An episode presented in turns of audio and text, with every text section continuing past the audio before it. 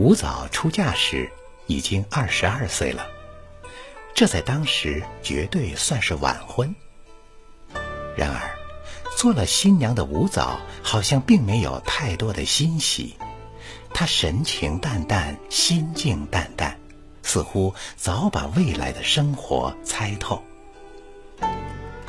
吴藻从小就是一个聪慧漂亮的女孩子，深得父母的喜爱，家里不惜花费重金聘请名师培养她。未到及笄之年。吴藻已是琴棋书画样样精通，尤其是填词方面颇具造诣。吴藻的丈夫是个商人，除了看看账本，就没再摸过别的书。不过他非常钦佩妻子的才华，婚后还特意为吴藻布置了一间漂亮的书房。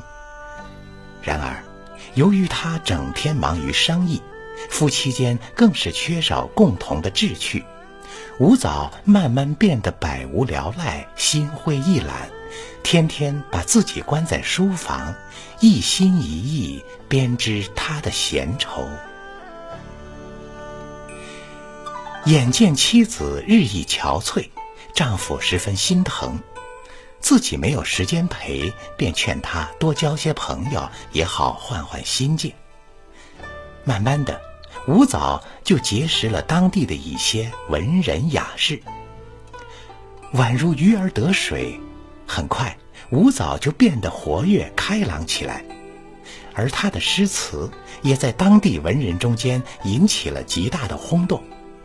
许多人赞誉他是当朝的柳永，词句似是信手拈来，却蕴含着深长的情意。与这些朋友在一起，吴早登酒楼、上画舫，举杯畅饮，高声唱和，丝毫没有拘束。他们常常月夜泛舟湖上，深更不归；春日远游郊外，待罪而回。吴藻的这些行径，在当时实在是超出了妇人的常规。可她的丈夫并不干涉，只要妻子高兴，他不在乎别人说三道四，因为他有他的理由。吴藻是个不同于一般的女人，当然不能用常规来约束她。有了丈夫的纵容，吴藻愈加无所顾忌。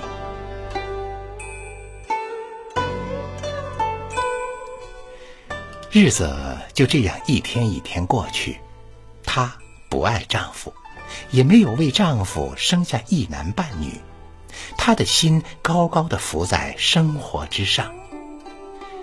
十年过去了，她仍然是她，丈夫却因一场大病骤然离开了人世。没有丈夫的日子，吴藻还像以前一样生活，可渐渐的。她感到了孤单和无助。丈夫在世时，寂寞是无形的，只是隐隐约约在她心头徘徊；丈夫走了，寂寞则实实在在围绕着她的前后左右。很罕见的，她的词中出现了丈夫的身影。门外水淋淋。春色三分已二分，旧雨不来同听雨。黄昏，剪烛西窗，少个人。这种情绪放在过去是绝对不可能的，现在偏偏成了他铭心刻骨的一种愁。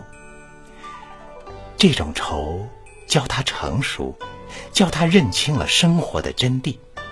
只有在自己身边的东西，才是最值得爱、最值得珍惜的。然而，一切都晚了。虽然他只有三十二岁，却觉得已走到了生命的深秋。后来，他独自把家搬到了人迹稀疏的南湖，守着一大片雪白的梅花，慢慢翻着古书。一卷离骚，一卷经，十年心事，十年灯。在南湖幽居的日子里，吴藻将自己的词作一一整理出来，编成了两本集子。一是《花莲词》，收集的是三十岁以前的词作；一是《湘南雪北词》，在道光二十四年刊成，汇入了他三十岁以后的作品。因为这两本词集的刊行，吴藻的声名远震大江南北，而他自己仍静静地守着南湖，不再。让心高飞。